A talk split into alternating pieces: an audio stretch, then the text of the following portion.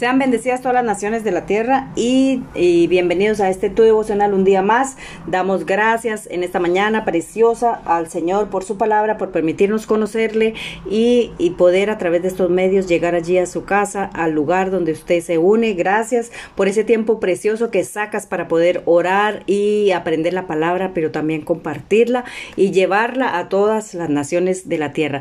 Bueno, el tema que tengo para el día de hoy se llama las bases o el diseño del matrimonio. Y es que en todo tiempo nosotros, cuando el Señor creó el matrimonio, fue con el propósito, con el fin. Su sueño era que nosotros andásemos juntos para que no estuviéramos solos, para que pudiésemos estar acompañados, apoyarnos el uno al otro, ayudarnos el uno al otro, ver por el uno, el uno por el otro, para que tuviésemos siempre dónde venir, dónde ir en, en un momento en que nosotros necesitamos, ¿verdad? Y aquí eh, voy a empezar con lo que dice Génesis 2.24. Dice, por tanto dejará el hombre a su padre y a su madre y se unirá a su mujer y serán una sola carne. ¿Verdad? Qué interesante eso. ¿Por qué? Porque dice que somos uno solo, por lo cual tenemos que trabajar el uno para con el otro para así... Ah, eh, eh, poder hacer que ese sueño del Señor sea cumplido en nosotros, ¿verdad?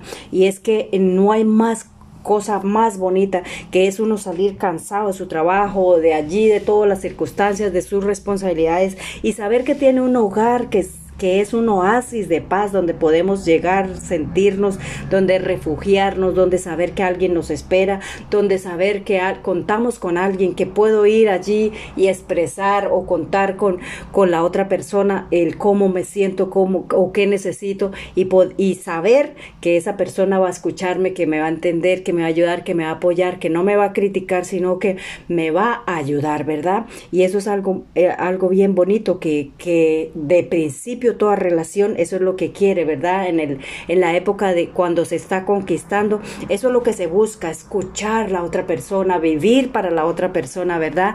Eh, siempre le damos la importancia más aún de la que, de la que merece.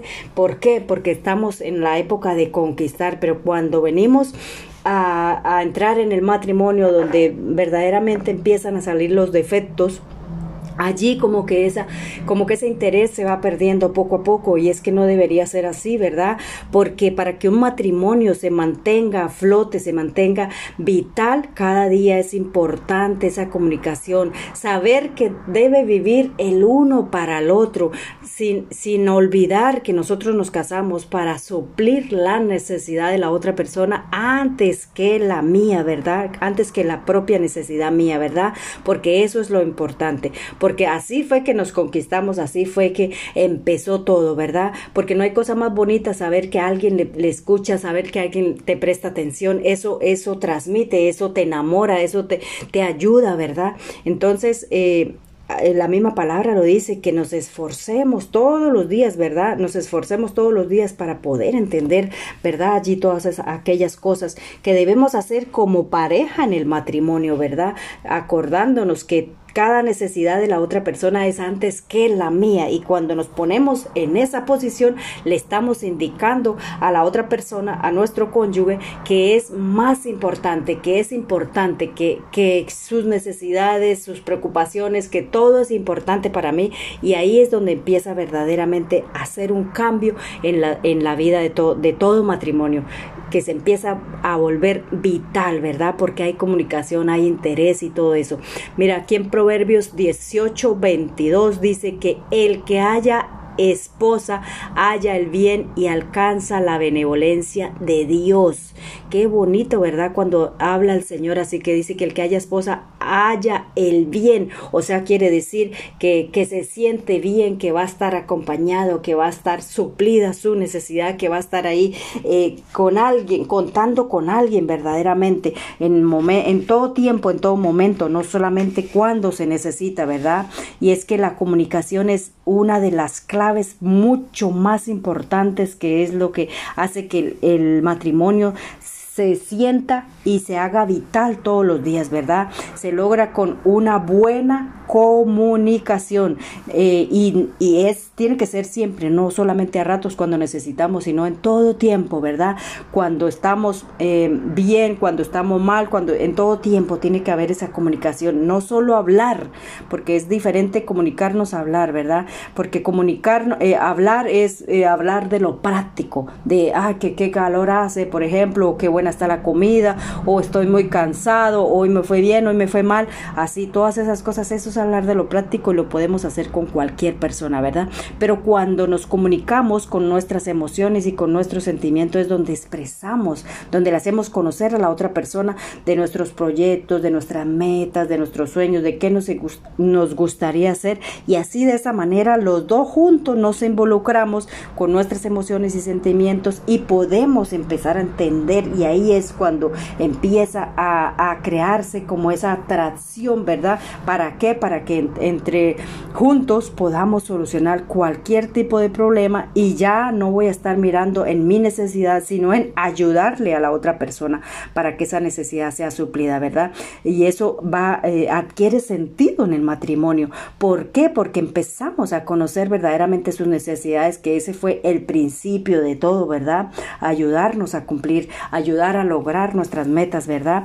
Es trabajar juntos para poder lograrlo, ¿verdad? Y así dejar de ser, eh, por ejemplo, una relación monótona, que, nos, eh, que no lo que supongo que necesita, sino lo esencial para proyectarse juntos, ¿verdad?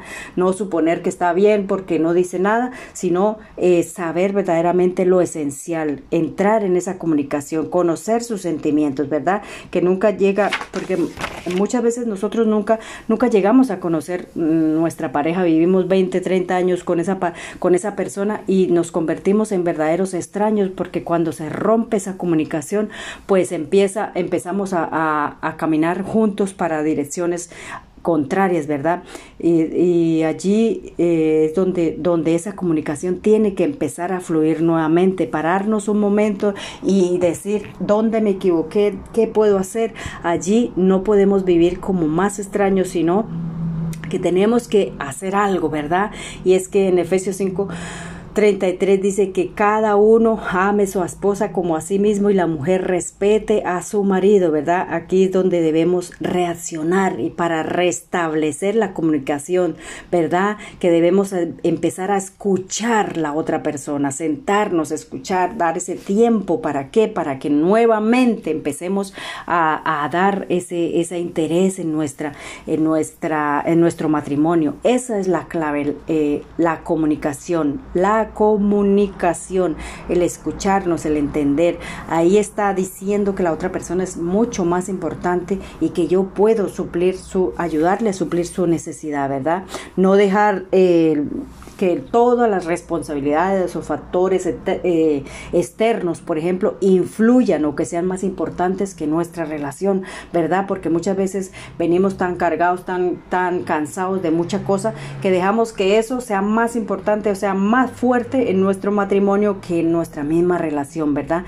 Y así es como se empieza a dejar de fluir juntos, ¿verdad? A dejar de entendernos. Pero cuando dejamos todas esas cosas de como segundo plano y empezamos nosotros a, trabajar en nuestras propias necesidades, entonces allí es donde unimos fuerza realmente para poder empezar a trabajar juntos y con la unión de la fuerza podemos eh, entre los dos solucionar todas aquellas responsabilidades y todas aquellas cosas exteriores que estaban deteriorando nuestro matrimonio. Así que el pequeño tips que tengo para esta mañana es que la comunicación es, es la clave, suplir la necesidad de la, de la otra persona antes que la mía ponernos de acuerdo en todo y no hacer nada sin consultar o tomar en cuenta la opinión de la otra persona, ¿verdad? Y cumplir cada uno con su función que corresponde, ¿verdad?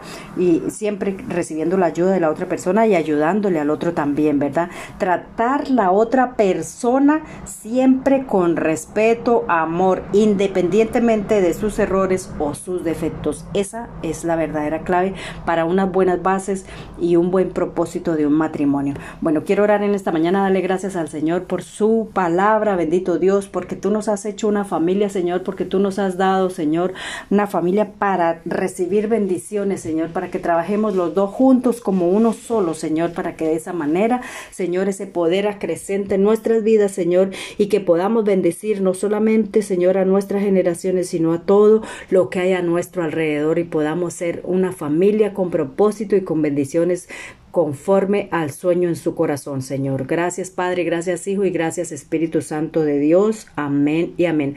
Le recuerdo que usted puede buscar eh, todos los temas que han sido compartidos en este devocional.